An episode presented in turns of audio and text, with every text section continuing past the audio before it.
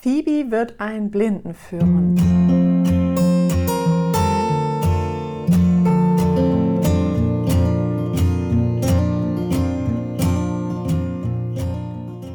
In diesem Podcast erzähle ich über Phoebe, eine Labradoodle-Hündin, die ich als Welpe bekommen habe und bis zum Blindenführhund ausbilden möchte.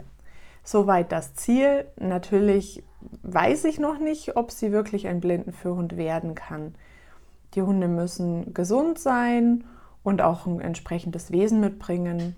Und ich habe natürlich nicht auf alles ähm, Einfluss.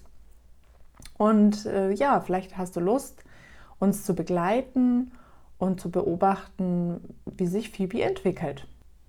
Und vielleicht kannst du auch das ein oder andere für dich mitnehmen, für deinen Welpen, für deinen Junghund. Und ja, ich freue mich, wenn es dir Spaß macht.